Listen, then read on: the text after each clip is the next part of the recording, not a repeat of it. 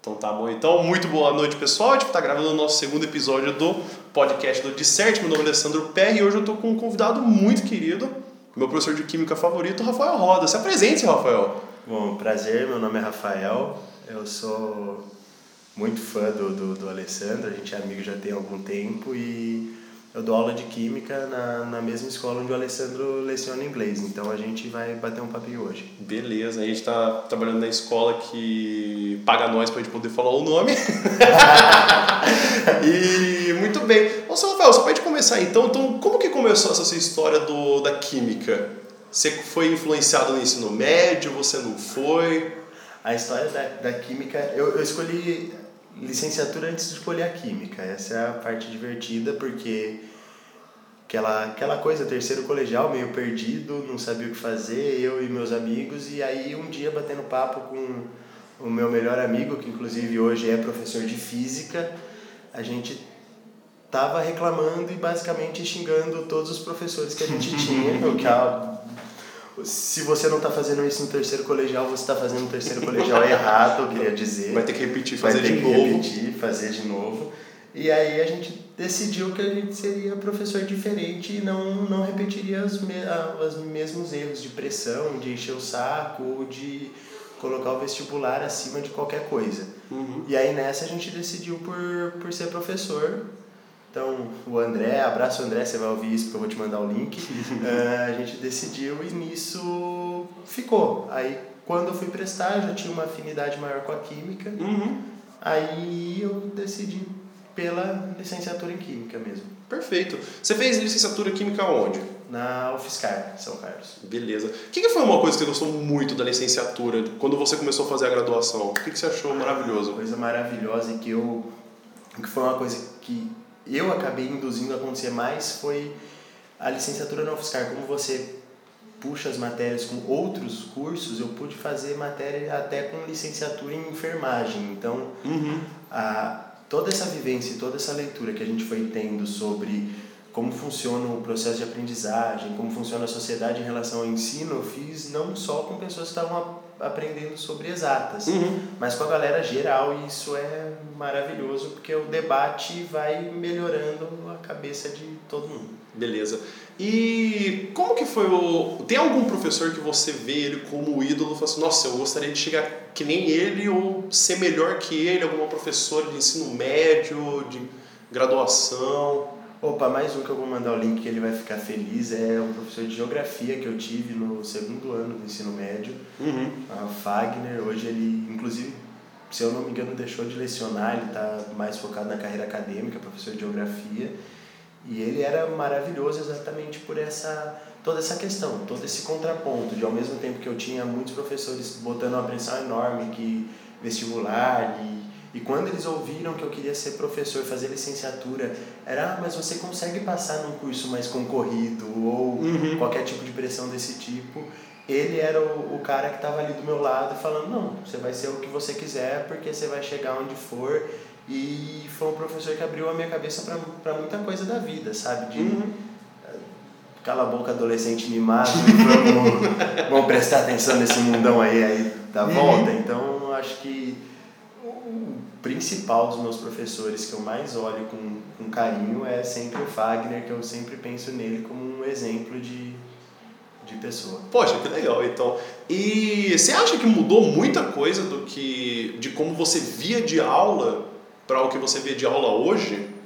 Demais.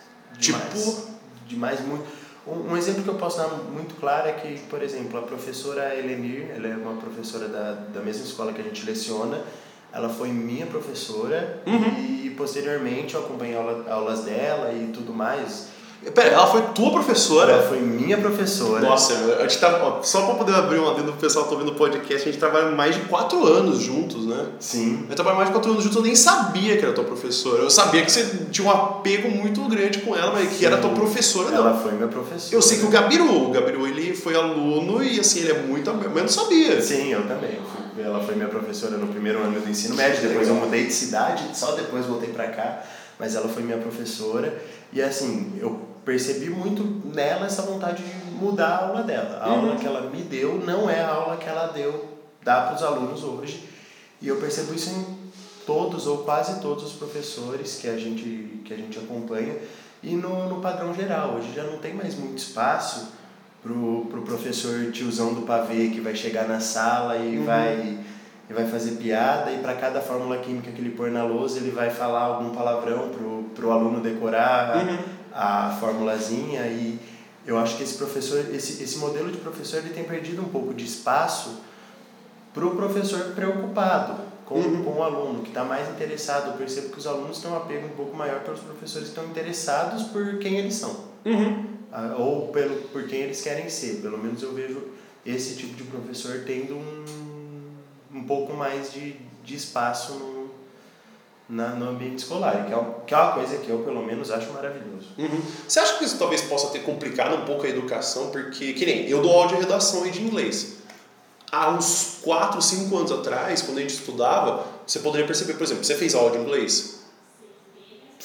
Não. Não, mas assim, tipo, você curtia aula de inglês? Não. Então, é aí que era um diferencial. Por exemplo, eu fazia, eu fazia aula de inglês, tipo, como um curso de idiomas, só que eu era muito afim de fazer aula de idiomas, eu, aula de redação. Aula de redação é uma coisa que eu curtia. Só que aí que tá, que, por exemplo, redação, você curte?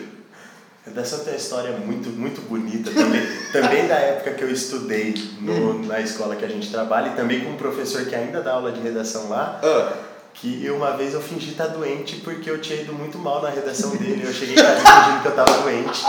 E aí minha mãe foi conversar com ele. Ele é um cara super atencioso, super de boa. Ele me deixou fazer outra redação depois valendo nota. E aí eu, eu recuperei minha nota, mas eu sabia que eu tinha mandado muito mal naquela redação. Porque Apesar, eu, eu, eu era um, um idiota, mas eu era idiota consciente.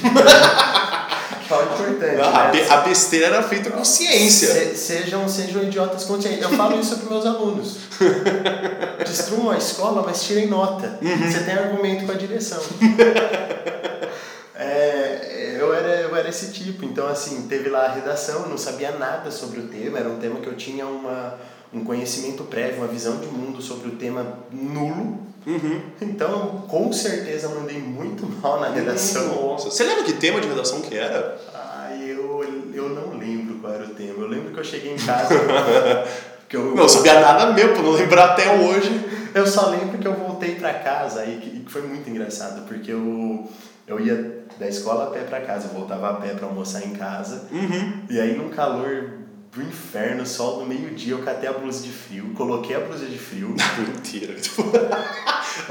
Aí no quarteirão, antes de chegar em casa, eu tirei a blusa de frio para chegar em casa bem quente. pra, ter, pra ter uma desculpa de estar doente. Aquela cara de doente, aquela cara de tô morrendo. Aquele zoinho de Lula. Aquele zoinho assim de. de, de... mamãe que quer tomar remédio. De, de mãe me deixa dormir. E foi bom porque foi um dos melhores dias da minha vida, porque eu deixei de me ferrar na redação e dormi a tarde inteira. Então, para um adolescente, Nossa, isso é adolescente a melhor coisa. Me, melhor dos dois mundos. Mas, até voltando no que eu falei, que, que eu queria perguntar era, é, antigamente tinha, tinha essa coisa que a gente gostava. Então, por exemplo, uhum. inglês e redação é assim, fazia aula, então você gostava. Só que hoje a gente está num mecanismo que não dá. Não. Então, assim, você, não dá para você, por exemplo, deixar de gostar de química e deixar de gostar de redação, porque você tem essa obrigatoriedade. Mas assim, até ano passado a gente tinha essa disponibilidade onde tá tudo bem não saber. Você poderia se melhorar em alguns outros quesitos. Talvez essa complexidade onde a gente tem a necessidade de saber do assunto, que mesmo que a gente não goste, isso talvez tenha piorado a situação para o aluno ou melhorado? Não, com certeza piorou e mais. Eu vou, eu vou até mais longe o aluno ele não tem que saber a química, ele tem que saber a química que está no sistema postilado desejável para o aluno do, sei lá, primeiro ano do ensino médio no terceiro bimestre. Uhum. Porque muitas vezes a gente tem fatos químicos muito interessantes acontecendo no mundo e que a gente dá o azar de estar tá no sistema postilado, já passou ou ainda não foi e não faz mais sentido de estar tá na aula, o aluno tem curiosidade mas é aquela curiosidade que o aluno que é interessado vai te perguntar no final da aula. Uhum. E não, não aquela curiosidade que você pode trazer para a aula.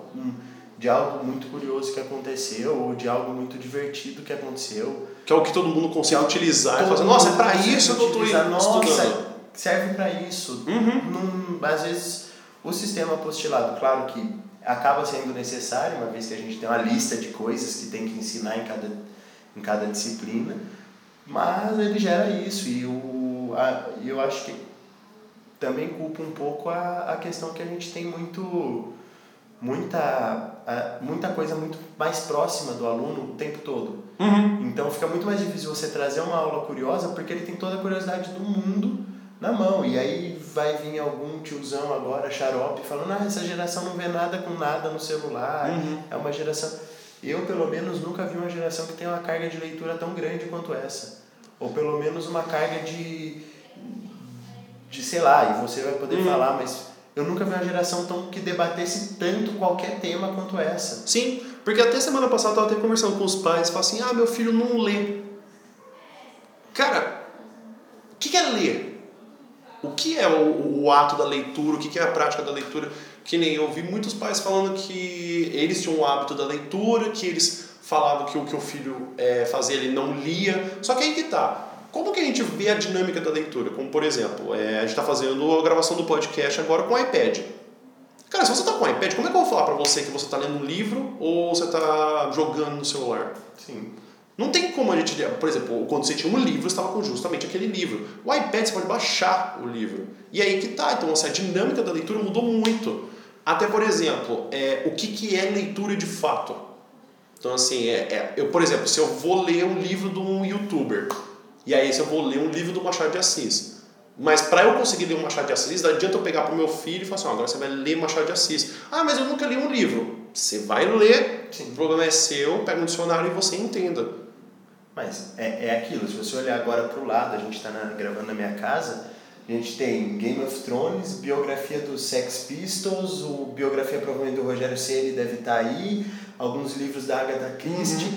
Então é muito variada as opções que se tem de leitura. Sim. E, e eu já vi alunos, inclusive, que, que pais reclamam, ah, não lê, mas vivia na aula com algum livro, sei lá, do Assassin's Creed, ou uhum. do próprio Game of Thrones, ou Harry Potter.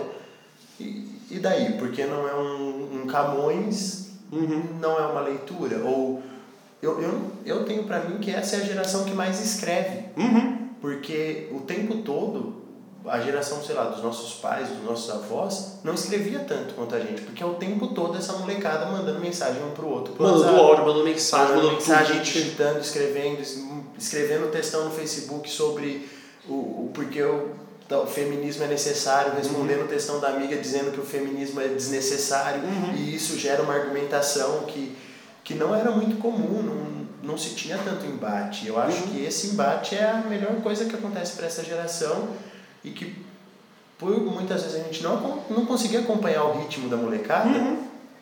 a gente taxa como idiota ou como, olha só, fico o dia inteiro nesse celular. Mas o que, que a gente consegue tirar dessa atividade de dia inteiro do celular como proveitoso? Será que o erro é a pessoa estar tá fazendo textão no Facebook?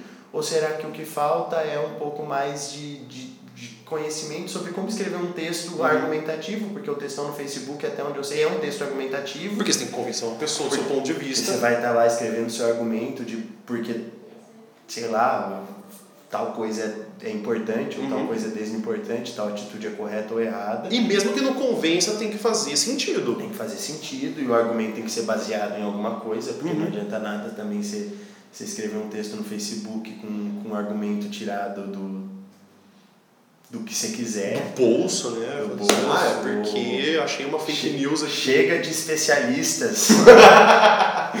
a ciência é a mera opinião. É. Mas, cara, é muito legal porque assim, até lembrando o pessoal, porque já vão fazer 14 minutos que a gente está gravando, mas assim, lembrar que esse podcast é uma coisa de. Cara, é simplesmente a conversa e o esclarecimento de, da importância do que a gente tem, que às vezes a gente não consegue perceber que.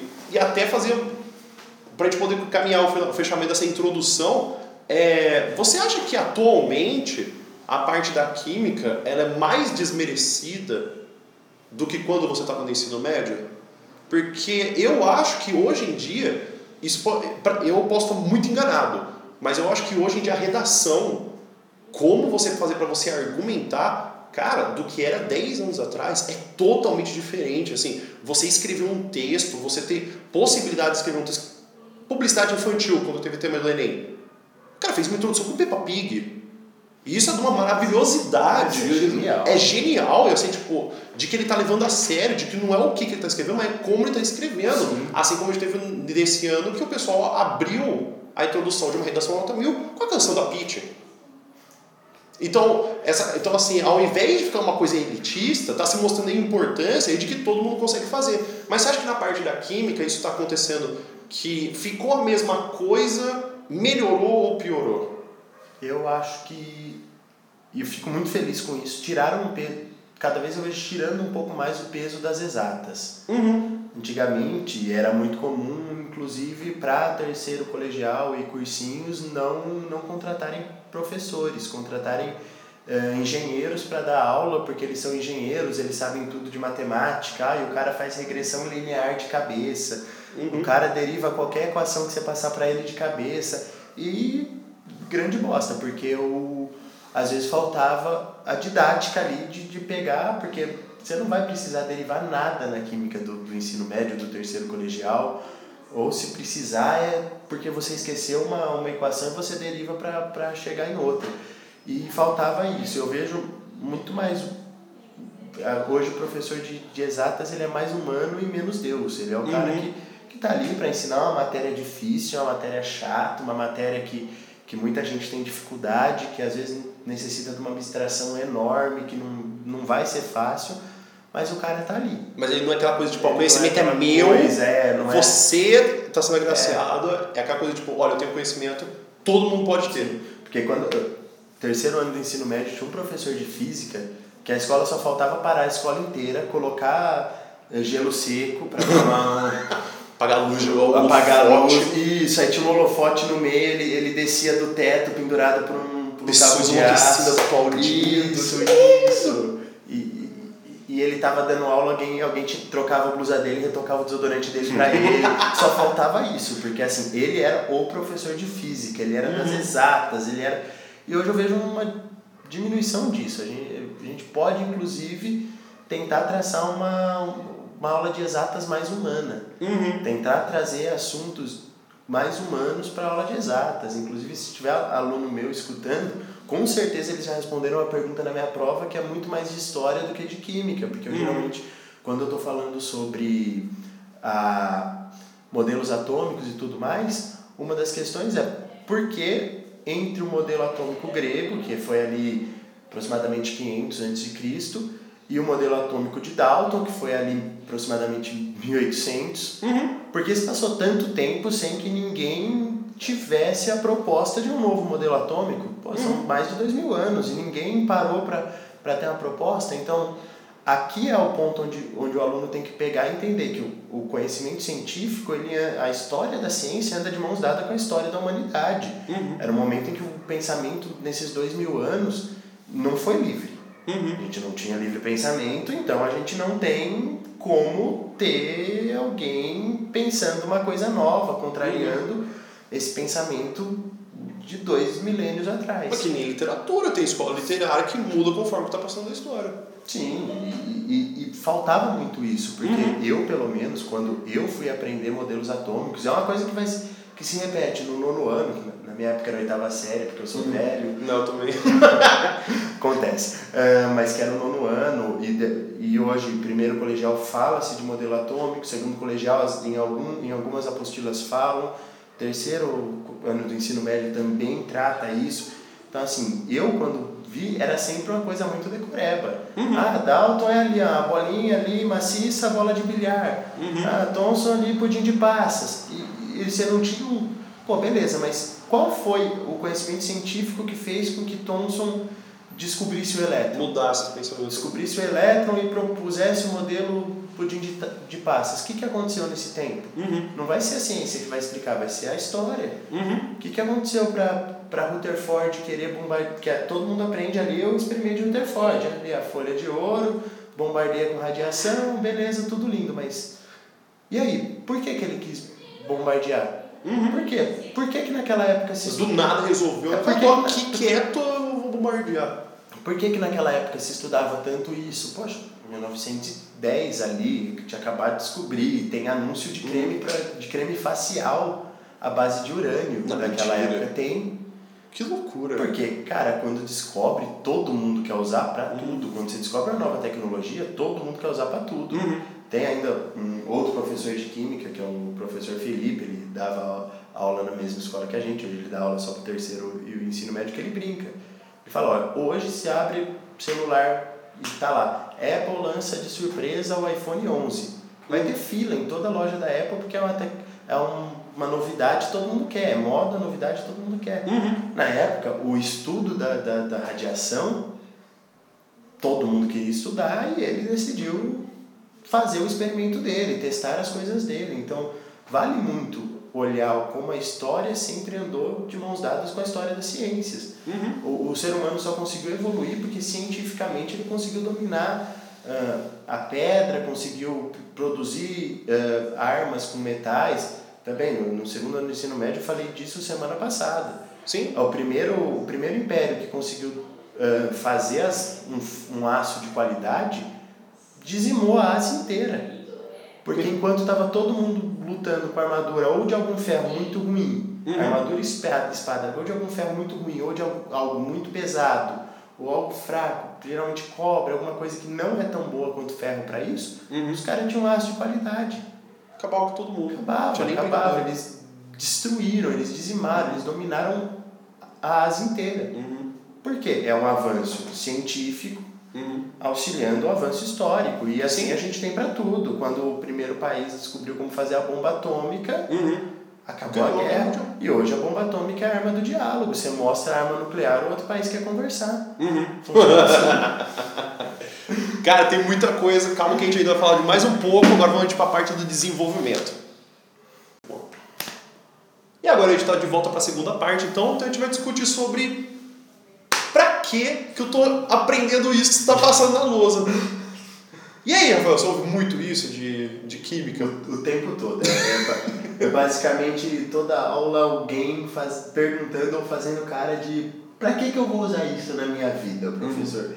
E, e isso vem muito do daquilo que a gente já falou, do sistema apostilado e, e da, da obrigatoriedade de cumprir determinado conteúdo, porque o conteúdo precisa ser aplicado no tempo. Uhum. Então, por exemplo, é, quando a gente fala de determinados assuntos, é muito difícil que o aluno olhe e, e perceba na vida dele. E em compensação, é muito. Tem alguns assuntos que é difícil que ele perceba e estão muito presentes na vida de qualquer aluno. Quando a gente fala de, de por exemplo, oxidação e redução, a oxirredução, que tem lá a lista das regrinhas de NOx, para descobrir o NOx de, qualquer, de cada coisa, quem oxidou, quem reduziu, quem é o agente oxidante, quem é o agente redutor. Meu, todo aluno desespera nessa matéria, todo aluno chora, todo aluno quer morrer, todo aluno vê 5 horas seguidas de videoaula só na véspera da prova. Ah, porque vai, quem que diz que eu vou estudar uma hora todo dia, eu vou estudar sete horas no Quem dia da diz, prova? quem diz que eu tenho vontade de Ah. estudar oxirredução? E assim, é uma coisa que está presente todos os dias na vida de todo mundo. A oxirredução? A oxida. Você Sério? Dá um exemplo. Você só está vivo porque você está tá oxidando, você está reduzindo carbono. Mentira. É verdade, a Oxidando expressão. carbono, exatamente, porque o que, o que você está fazendo é uma reação de oxidação do carbono. Você tem oxigênio, que o NOx dele é zero, Uhum. e você reduz ele para menos 2. Uhum. E você tem um carbono das suas células que para jogar fora, você está oxidando ele a um oxigênio mais 4. Ah, a um carbono é mais 4. isso. Você respira, a reação de respiração. Se você vai jogar fotossíntese, por exemplo, das plantas, são reações do tipo oxidação e redução. A sua respiração, todo mundo está vivo por causa desse tipo de reação. Mas mais do que isso, você vai na sua cozinha, com certeza na última gaveta ali da geladeira tem aquele alface que você comprou faz três meses, Uhum. que já está inteirinho preto. Sim. É que o alface oxidou. É uma reação de oxidação. Que tem no café também. Que tem no café, que tem em tudo, cara. Tudo. Tem que guardar em Tudo. Não, mas isso da respiração eu não sabia. Aliás, os meus professores de química, a, a, a Liz, que deu aula pra mim de química, eu peço mil desculpas porque hum, talvez ela tenha falado isso pra mim, mas eu, tipo, meu, entendi nada. E mais, é aquilo, qualquer o- oxidação que você tem, ah, oxidou a pilha dentro do. Deixei a pilha um ano dentro. Achei um Walkman velho nas minhas coisas. Aí tinha uma pilha. Bom, pessoal, a gente acabou de ter uma intervenção divina da mamãe de, Rafael. Um abraço pra ela, esqueci até o nome da sua mãe. Miriane, é difícil. Miriane, um abraço pra Miriane. Teve uma participação que mal sabia ela. especial, mal sabia ela, falou da cerveja que a gente vai tomar depois.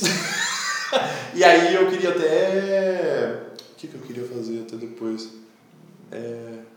Não sei. Voltando do oxirredução. E aí? É, então, por exemplo, todos. Você tem aquele Walkman que você encontrou com aquela fita dos Backstreet Boys dentro.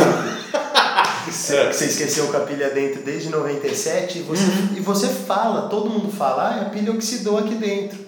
E todo mundo fala que a pilha oxidou dentro do Discman e não se liga uhum. que o que aconteceu ali foi uma reação de oxirredução. E, meu, é o desespero de todo aluno ali. E tá, tá muito no, no cotidiano. Uhum. Ou quando a gente vai analisar a concentração de soluções, a gente não percebe que tudo na nossa vida envolve concentração de solução. Uhum. Porque se você tem uma caipirinha que você vai fazer no seu churrasco e, e, e ela está muito fraca, você vai adicionar um pouquinho mais de álcool para a concentração de álcool ali ficar um pouquinho mais forte. Uhum. Você percebe que, sei lá, o seu suco não.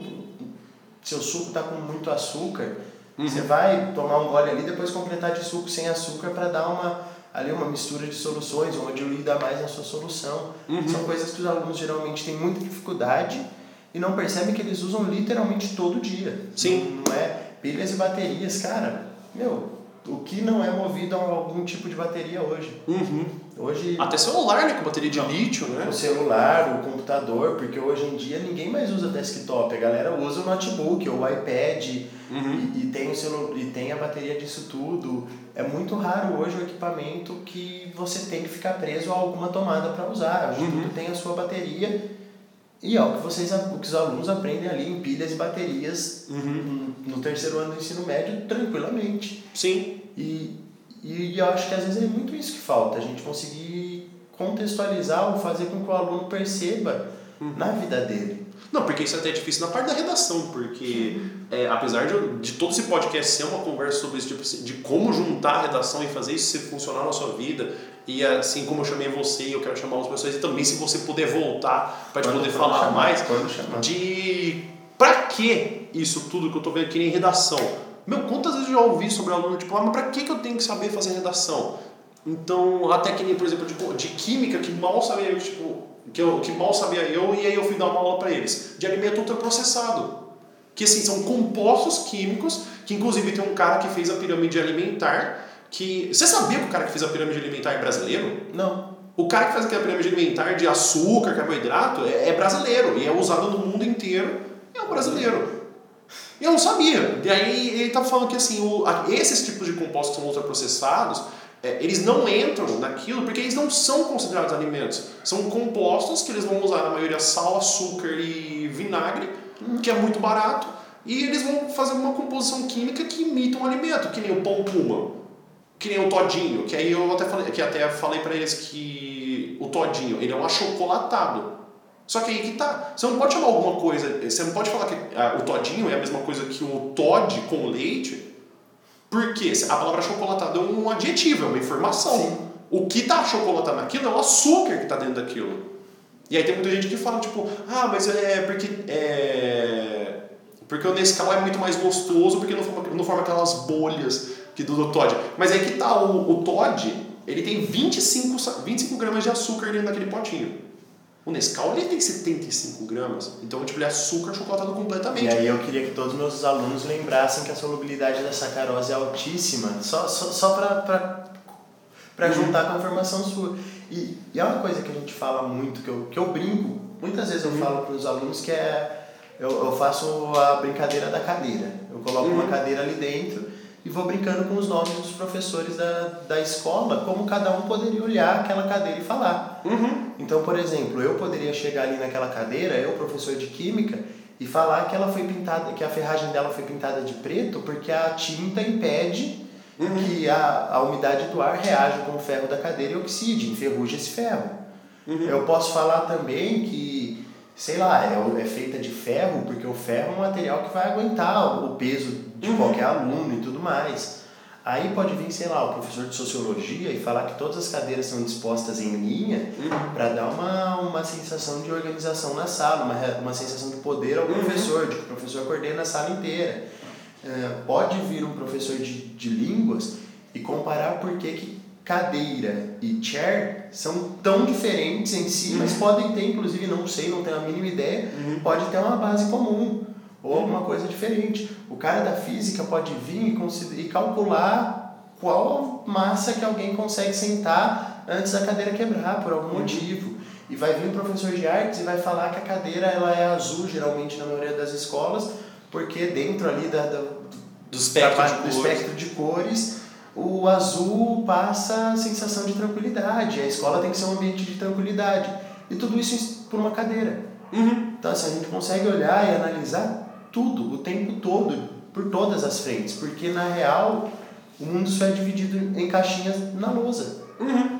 Porque se você vai escrever uma boa redação, você vai ter que abordar o tema e você vai ter que entrar em outras disciplinas. Sei lá, se você vai escrever uma redação, um texto argumentativo sobre aborto, que seja. Uhum. Você, para falar sobre o aborto, a favor ou contra a, a legalização e, o, e efetivamente o aborto, Uhum. Você vai ter que entrar em toda a biologia humana, de como funciona o corpo humano, de como de a partir de qual momento existe a vida humana, do porquê as, as, o pessoal que luta pelo aborto, em geral as feministas, de, pregam que o aborto tem que ser feito até a 12 segunda semana, não é aquela coisa, ah, vai, vai ter o parto, aí depois do parto o médico vai olhar e vai falar, ah, mata ou você vai criar. Não é Uhum. isso, o aborto é até a 12 segunda semana, de acordo com Uhum. o porquê que, a- que as feministas pedem até a 12 segunda semana o aborto. Um fator de ética também, da sociologia, de Sim, falar sim. o que é matar, o que não é O que matar. é matar, o que não é matar. Questão histórica de... Poxa, tem, tem sociedades inteiras que, que o aborto era uma coisa extremamente comum, extre- Uhum. que n- não tinha tabu nenhum em cima do aborto. Era, ah, não quero mato mesmo, tô nem aí, aborto mesmo, tô nem aí. E ao mesmo tempo a gente tem sociedades onde esse tema não é nem debatido hoje em dia. Uhum. Tem povos, assim, culturas onde nem é debatido porque é tão dogmático que ninguém nem pensa em falar que pode Se se questionar. Uhum. Então tem uma questão histórica, tem uma questão biológica, fisiológica. Existe uma química no entorno de tudo isso, Uhum. porque todo uma gravidez modifica os hormônios e, e cada hormônio tem uma composição química. Então Uhum. é, é por isso que meu tem tudo envolvido para você fazer um bom argumento sobre o porquê você é a favor de que mulheres possam abortar até a 12 semana ou Uhum. porque você é contra mulheres abortarem em qualquer momento da gravidez. Então Uhum. você, para fazer um texto argumentativo, você vai ter que voltar e buscar sua informação na química, na física, na biologia, Uhum. na, na história, na geografia. Sim. Até porque, assim, é, tem muito aluno que pergunta, né? Tipo, ah, que livro que eu uso, que autor eu uso, porque, infelizmente, é, o- o- não, não sei infelizmente, mas é, quem corrige é o pessoal da letras. Então, assim, é muito mais fácil se você vai lá no texto dissertativo argumentativo e você vai lá e cita Machado de Assis. É muito mais fácil você falar de Vidas Secas, do Graciliano Ramos. É muito mais fácil você falar dos Lusíadas, do Camões. Porque é uma coisa que, meu, eu estudei isso aqui 4 Sim. anos, 5 anos, no meu caso, 8 anos. é, é muito mais fácil, então, assim, dele recorrer àquilo, que é um livro, uma obra que ele teve que estudar, ele teve que procurar até um resumo para poder tirar nota para passar na faculdade. Porém, quando chega numa parte da química, é, é aí que tá. Se o cara ele tem esse conhecimento e ele pode jogar isso para poder falar e se apropriar do texto dissertativo argumentativo, porque é aquela coisa dos meus alunos. Eu falo, texto dissertativo argumentativo não tem que, não tem que convencer a pessoa, não tem que ser é, o que geralmente muitos dos meus alunos falam assim, ah, é minha opinião. Mas tem que ser uma coisa que é uma linha de raciocínio onde é fácil de defender. Teve um rebuliço muito grande quando teve o tema do Enem, que era a persistência da violência contra a mulher. Tem gente que é a favor da violência contra a mulher. Mas é aí que tá. Se tá um texto onde todos os textos motivadores estão falando que não é para ter violência contra a mulher, o que, que é mais fácil de fazer a redação? Sendo que não é que você tem que, você tem que falar por que, que existe a persistência da violência contra a mulher. Apesar de, apesar de assim, ah, tem um negócio de direitos humanos, ah, mas a redação ela impõe você fazer, fazer isso, de que você tem que é, de que você não pode falar a favor do, da violência. Só que é o que é. Tem que fazer uma linha de raciocínio lógica. Você, tem, você não pode ficar naquele achismo, ah, mas eu acho que, ah, mas a minha opinião. Falei, Mas como que se constrói a sua opinião? E eu falo para muitos meus alunos, porque hoje em dia é muito legal que a gente consegue debater. Sim. Tem muita coisa que antigamente eu via com, meu, eu via com, meu, com meus amigos que eu não debatia, que eu não conversava, Sim. que eu não pensava que eu ia ter que procurar atrás. Por uma linha de raciocínio simples, que a gente sempre ficou nesse estado blazer de que todo mundo achava que estava tudo certo. E, e mais, eu acho que um problema que eu vejo muito nas ciências, principalmente né, numa fase que a gente está de negacionismo científico, a Terra uhum. plana hoje em dia para um pessoal. E, e, que de, e que com certeza acontece muito na redação, é o que na ciência a gente chama de referência anedótica.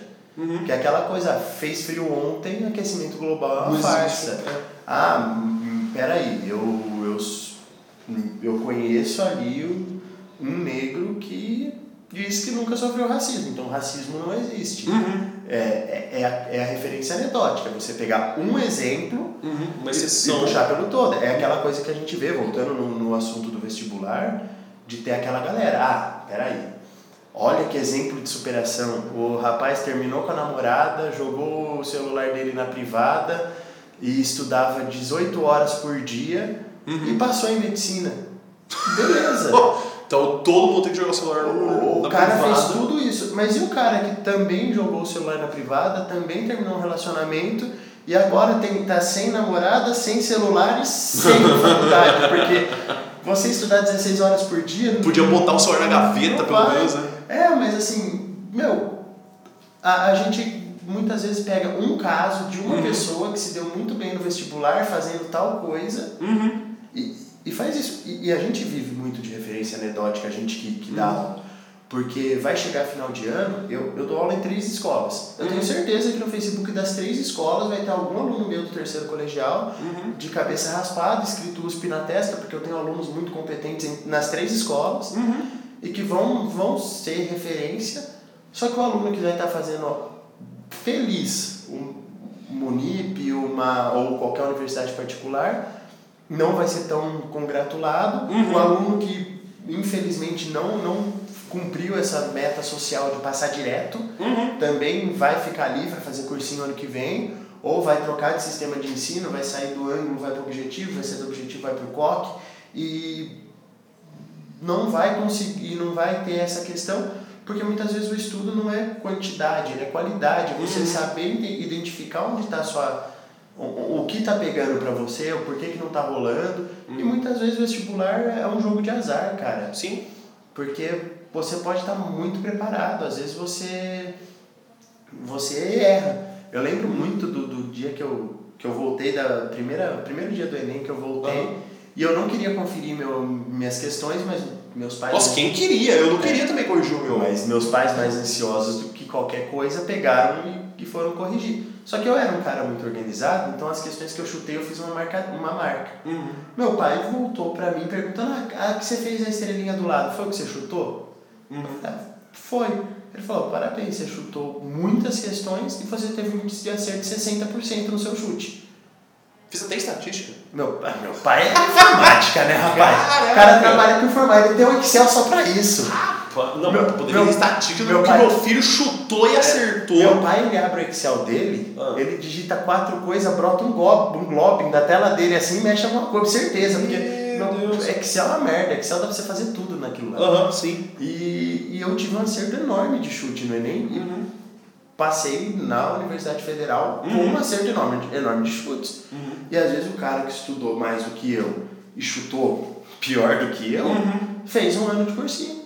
E eu tive ontem, é, no começo desse ano, que eu estava conversando com duas alunas que foram minhas alunas do primeiro ano, vieram tristíssimas conversar comigo assim, falaram assim, ah, professor, que saiu o resultado do Enem, e aí ele tirou 600 na redação. 620, 640, acho que foi 600, 620, 640, falou assim, tá muito ruim, né? Cara, mal sabiam elas que a média nacional é 540. Alunos do primeiro ano.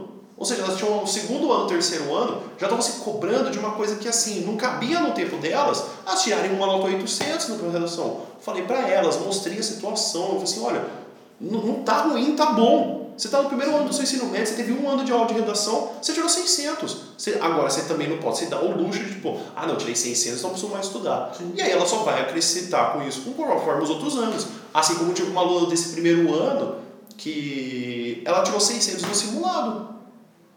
E aí eu falei, cara, seis meses de aula. tirou 100 no simulado, tá perfeito. Então, assim, tem muito que se melhorar. Então, tem muita coisa que gostaria de, de apontar para quem está ouvindo a gente que é é muito importante assim não só na área da química como na área da redação uma coisa importantíssima que é tese e exemplificação tese entra quando a gente vai construir a nossa redação isso é uma coisa chamada tese então assim a gente tem um tema que vai ser apresentado digamos que a gente vai ter o tema analfabetismo é, analfabetismo digital você sabe o que é alfabetismo digital, Rafael? Sim, sim. Então, beleza. Então, no alfabetismo digital, você vai ter que criar uma tese de por que, que as pessoas têm tanta dificuldade em utilizar eletrônicos. Então, assim, não adianta você virar e falar assim, analfabetismo digital é muito polêmico. Analfabetismo digital é um assunto é, muito discutido.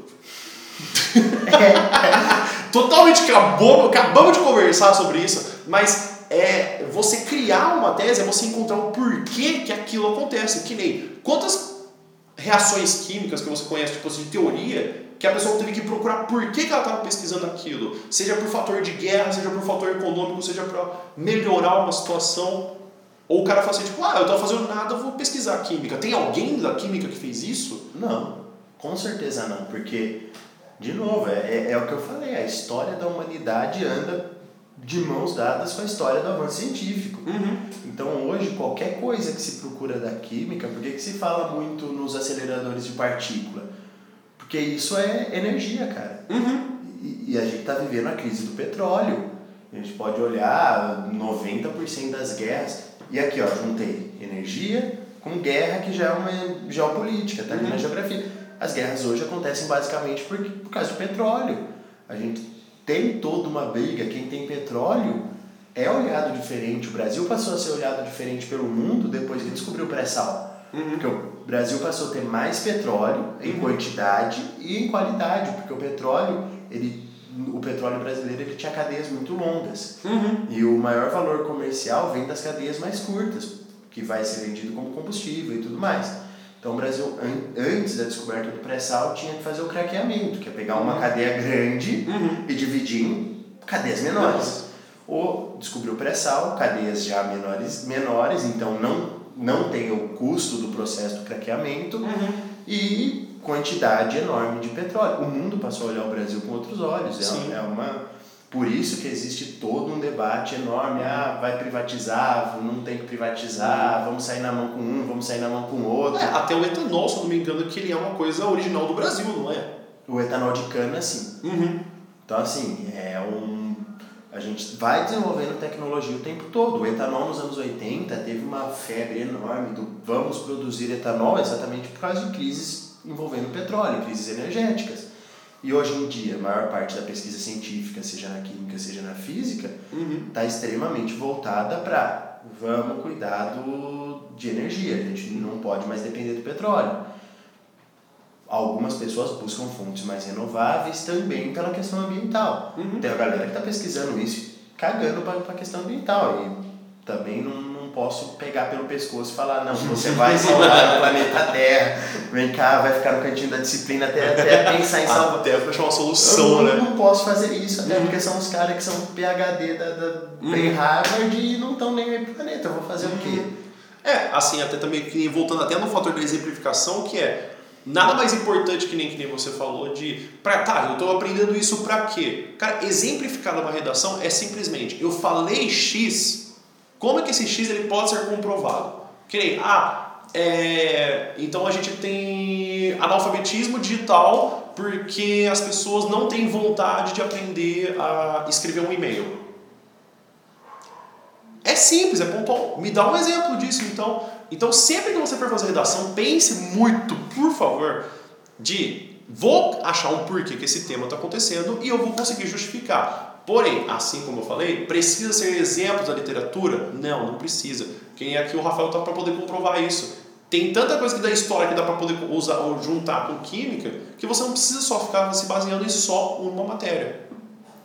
Eu, eu fiz um desafio esse ano com a molecadinha do nono ano, hum. que era basicamente eu escrevia disciplinas diferentes na lousa uhum. e eles tinham que juntar essas disciplinas. Uhum. Então eles tinham que falar um assunto que abordasse química e inglês. uhum. ou, sei lá, biologia e educação física, que esse é muito óbvio, mas enfim. Uhum. E, cara, tem para todos, a gente consegue, porque, de novo, o mundo não é dividido em quadradinhos, agora estou analisando quimicamente, agora está... Em gavetas, né? Não, não tem gavetas, até porque quando a gente vai analisar em alguns pontos a gente já não sabe mais se a gente está analisando física ou química, ou biologia ou química, uhum. porque em alguns pontos fica muito, muito, é muito sutil a diferença. Uhum. A, a equação de Clapeyron, por exemplo, a famosa PV igual a NRT, uhum. ela é ensinada na química e na física, uhum. com algumas visões diferentes sobre ela, mas assim, uhum. a equação geral ali, PV, NRT, tá ali nas duas disciplinas, importantíssima para as duas, Uhum. Porque no mundo os gases estão cagando se eles são classificados como química ou como física. Eles estão ali, eles não têm. Primeiro que eles não têm nem sentimento para pensar se, se, isso é importante ou não. Uhum. E segundo que eles só estão ali, aleatoriamente expandindo uhum. por onde tiver espaço para eles. Então acontece muito isso. A, até que ponto eu estou estudando biologia, até que ponto eu estou estudando química. Uhum. Porque seu professor de biologia chegou lá e tá com uma equação química na lousa para explicar a fotossíntese. Uhum. E aí ele, ele tava dando aula de química? Não tava, mas é. ali é uma intersecção muito famosa. Uhum. E a gente tem intersecções menos exploradas, mas que eu vejo, voltando naquilo que você perguntou no primeiro bloco, se eu via uma mudança, eu vejo um interesse muito grande dos professores de, de química e das ciências em geral uhum. em trazer a ciência para o mundo. Sim. Em trazer uma ah, a ciência está na sua Algo vida. concreto, palpável, Sim, então quando aplicável. quando, quando vai dar aula de petróleo, quando eu for dar aula de petróleo, não vou simplesmente chegar e falar, ah, o petróleo é uma mistura de hidrocarbonetos. Uhum. Não, beleza. Suquinho de dinossauro. Ok, né? suco de dinossauro. Dinossauro de plástico é feito de dinossauro morto. então o dinossauro de plástico é um dinossauro feito de dinossauro. É, mas não, cara, não. Poxa, peraí. E toda a questão geopolítica? Uhum. E toda a questão de de a gente fica explorando petróleo e a hora que ele, que ele acabar. Uhum. E a questão de a gente fica explorando petróleo e tá poluindo pra cacete uhum. por causa do petróleo. Eu não vou falar disso, eu não posso pôr os alunos para pensarem nisso. Uhum. Falar de, de uh, siderurgia, metalurgia e não falar sobre o, como funcionam as leis ambientais no mundo, ou como falar que, infelizmente, país pobre tem que, ou muitas vezes se vê obrigado a abrir as pernas para para indústrias de mineração, porque simplesmente se o país já está ferrado, a indústria ainda vai embora, uhum. acabou, mas a que custo é isso? Uhum. A, a afrouxar todas as leis ambientais? Uhum. A liberar trabalho escravo infantil para essa molecada? Uhum. Para ver criança de 8 anos colocando, colocando mão em fornalha? Uhum. Isso é justo? Isso, isso não é justo? Pô, isso talvez seja mais importante para o meu aluno, uma reflexão sobre isso, uhum. do que ele decorar como funciona a reação química que acontece numa, numa siderúrgica. Uhum. Uh, ver ali que tem um coque reagindo com, com óxido de ferro, beleza, isso é extremamente importante. Não estou dizendo que não é importante, até porque é importante sim. e quem falar que não é importante, zero na minha prova. Acabou o professor Paz e Amor aqui. É, agora vai ter professor. Agora é maldade. Maldade. Mas assim, é tão importante quanto, porque, uhum. meu, e aí? Tá, beleza, eu tenho aqui, mas qual é o custo de eu produzir todo esse ferro? Uhum. Eu preciso produzir tanto ferro? Uhum. É, é, essa a questão, sabe? Precisa produzir tanto plástico, né? Tanto plástico, Porque tanto ferro, tanto Se eu não me engano, até na frente do supermercado, que tem uma campanha do supermercado do... Se você não levar sacola, quer dizer, se você levar sacola para é, poder levar seu produto, você ganha um cupom para poder ganhar uma, uma, uma cesta de comida. Porque estava escrito lá, em 2050 vai ter mais plástico no oceano do que peixe. Ah, que delícia! Vamos fazer o sushi de plástico agora.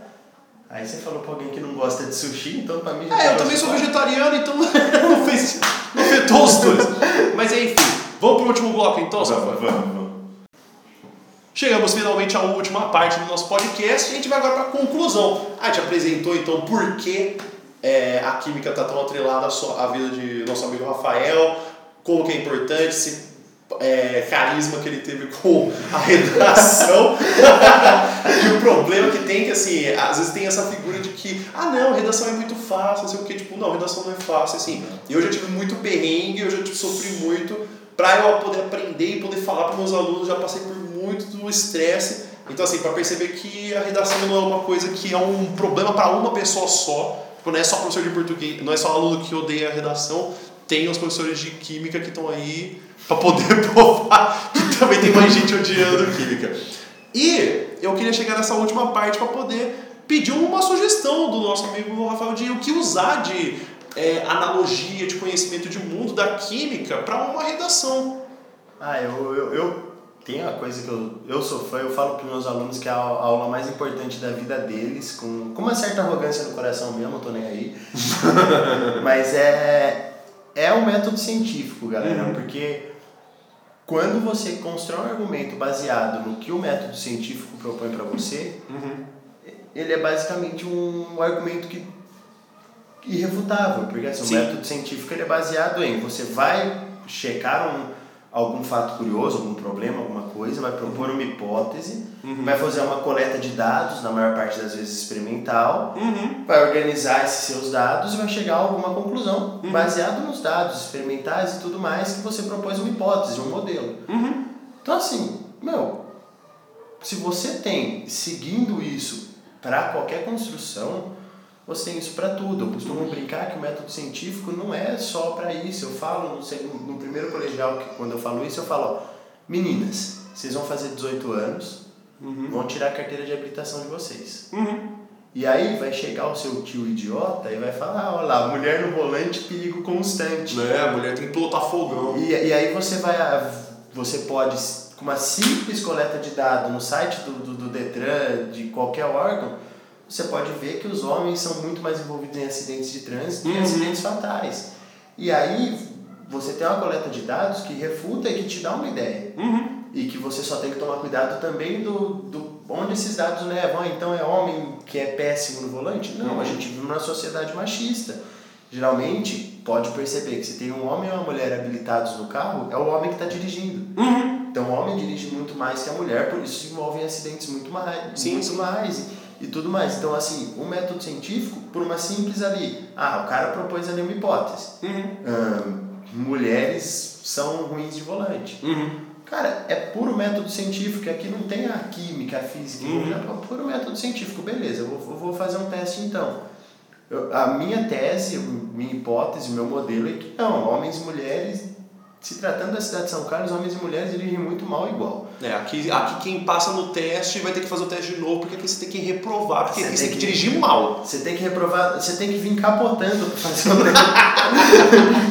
Virou a direita, tem que virar a esquerda. É, você vai dar, e tem que dar sete errado. É, e se o, se o cara, cara que tá ali, do, que vai te avaliar, fala vira a direita, a, a solução mais correta é você tirar o cinto e bater com o cinto na face dele. É, é, a gente falando de educação, a gente falando tudo errado. Gente, isso é brincadeira, pelo amor de Deus, não leva a sério. Não leva a sério, mas assim, e, e quando você tem, por exemplo, essa tese, se a sua tese for, ah, mulheres e homens dirigem com um nível similar. Uhum. Eu, sei lá, faz o seu experimento, passa um, passa um dia acompanhando todos os chamados do SAMU uhum. por acidente de trânsito. Vê os exemplos, vê a estatística se bate. estatística, vê tudo se bate e no fim das contas você vai ter um conjunto de dados para você avaliar. Uhum. E esse conjunto de dados vai te dar um, um caminho para você criar sua tese. O que, pelo que eu sei, e aí o Alessandro vai me, vai me agredir se eu falar errado, é basicamente o que você tem que fazer com com a sua redação. Não, é exatamente, porque quando você tem a redação, é que nem eu falei, a tese é você encontrou um problema que você tem que achar o porquê que aquele problema está acontecendo. Como que você fala do porquê esse problema está acontecendo? Parágrafo de desenvolvimento. Você vai apresentar tópico frasal, mostrando essa problemática, o exemplo para justificar e a mini conclusão que você vai falar, o que você precisa uhum. fazer. O último parágrafo que todo mundo odeia, que é solucionar, que é a proposta de intervenção, é como você solucionar aquela sua tese. Então é isso, ó, o método científico está regrado exatamente no método que tem que fazer redação. E se eu soubesse no primeiro colegial que, que redação era um método científico, eu não precisaria dar Miguel no professor. Isso, acho que essa é a grande lição que fica aqui uhum. de hoje, que é eu não devia ter dado Miguel no meu... Eu vou chegar no trabalho, que ele ainda está dando aula, eu vou pedir desculpa para ele. Pessoal, não dei Miguel. Não, não dei Miguel. Porque assim, tem um Miguel maravilhoso que apareceu lá uh, Que eu perguntava, ah, eu não lembro era, acho que era quantos isótopos tinha, alguma coisa assim, uhum. e a resposta foi vários.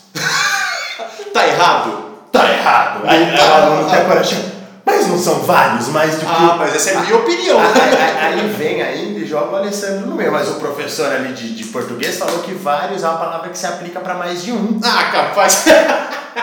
é, bom, então com esse exemplo que o Rafael deu, não do aluno, do, do que usa na redação, fica então uma sugestão de vocês, é, vocês assistirem o comentário do Netflix, quem tiver a oportunidade, que é o A Terra é Plana, que em inglês está o Behind the Curve. Por quê? Porque é legal de você assistir, você gosta do método científico, de vocês verem como que há essa comprovação de que o terraplanismo ele é verídico. E esse comentário do Netflix, ele não é um comentário, muito pelo contrário, de querer zoar, de querer é, depreciar. Ele é um comentário feito por terraplanistas estudados que eles vão comprovar. E é muito bom porque assim, você vê o ponto de vista dele. Então é muito interessante ah, ver um ponto de vista para ver assim. Você não precisa concordar com aquele ponto de vista, eles só estão explicando. E aí vem a minha sugestão, é, a minha sugestão a mais forte que eu até falei para o Rafael, que é a leitura da obra, ou são no resumo de uma, obra chamada Modesta Proposta. Yeah. E o Modesta Proposta é o seguinte, é, ele funciona como uma obra que Jonathan Swift, você conhece Jonathan Swift? Não, tem Jonathan Swift. Na minha vida. Então, mas assim, eu acho que você conhece ele não por causa do Modesta Proposta, mas por causa do livro Viagens de Gulliver. É o mesmo escritor. Ah, pronto. É o mesmo escritor. Muito bom livro. O que acontece? Segundo a obra dele, existia um problema forte na Irlanda, que, é, que eram três problemas muito fortes: o desemprego, a fome e crianças abandonadas na rua. Os políticos não estavam sabendo como lidar com a situação, uma, uma, uma solução, aonde achar esse problema. No livro Modesta Proposta, o que, que é abordado? Vamos fazer o seguinte: ele vai propor no livro. Vamos pegar todas as crianças que estão na rua e a gente vai matar.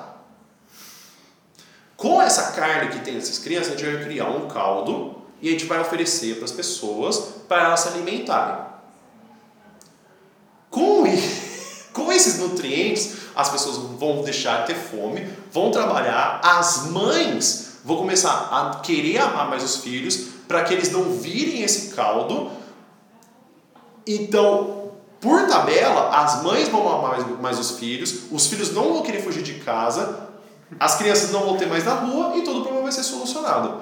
E assim, é, foi cogitado isso pelo política, até ele chegar e falar assim, olha, não estou falando sério. Porque assim, eu sou um escritor, você não tem que pedir para mim a solução no governo, porque eu escrevo livros. É um então livro, era uma crítica, é, não é? É um livro baseado em todas as vezes que minha avó disse que se eu fugisse de casa, o homem do saco ia me pegar. É basicamente isso. é quase isso. Então, assim, fica essa sugestão do, do, do que a gente falou. É, Rafael, você queria adicionar mais alguma coisa? É, eu só queria pedir para todo mundo que for assistir o documentário sobre o terraplanismo que assistisse do mesmo jeito que assiste show de mágica. Quando você assiste show de mágica, você assiste tentando pegar onde está o truquezinho, onde está a mágica. Eu, eu acho que é muito saudável tentar fazer esse mesmo teste. Pegar, assistir esse documentário. Obviamente, não queria ser obrigado a dizer isso, mas a Terra não é plana, galera. já tá meio que provado. Pô, mas, mas, há problemas, né? Tipo, se a Terra não fosse plana, por que, que ela chama planeta e não redondeta? É, eu, me convenceu. Galera, a Terra é plana. Não, mas assim, e, e assistissem procurando onde está um malabarismo retórico uhum. ali da brincadeira para poder construir todo um argumento em cima, porque geralmente quando, quando vai se construir algum argumento, e principalmente nesse tipo de de bizarrice, ah, a terra é plana, vacinas são para controle populacional, para é. causar autismo, para ah. não sei o quê.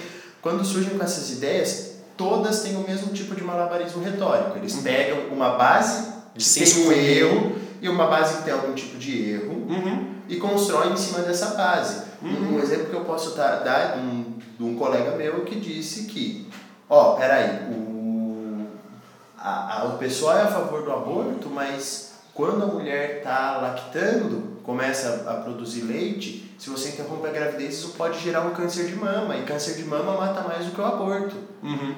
Para quem vê esse argumento construído dessa maneira, uhum. é maravilhoso. Poxa, peraí, então não vamos abortar porque. Uhum. A porque, porque tem exemplo, porque tem um rebuscamento tem. linguístico. Só que tudo isso esquece uma premissa muito básica que é ninguém quer o aborto no oitavo mês de gestação, no sexto mês de gestação. Uhum. Quer na décima segunda semana. E como cada mês tem quatro semanas, para quem é bom de matemática sabe que isso dá três meses. Uhum. Em três meses, em muitos casos, as, as mulheres nem descobriram ainda a gravidez. Uhum. Então, assim, ainda é uma fase que não está lactando, não tem leite ali para gerar esse problema. Então, ele, ele, existe um malabarismo ali retórico para achar e, pô, e propor um ponto. Não que, ah, Uhum. eu, olha, olha o Rafael defende o aborto. Não, não, Uhum. não necessariamente isso, mas assim, quando a gente vai construir qualquer argumento, a gente tem que fugir desse tipo de malabarismo retórico, prestar muita atenção com cuidado no que a gente está no que a gente está dizendo e ver se a proposta Uhum.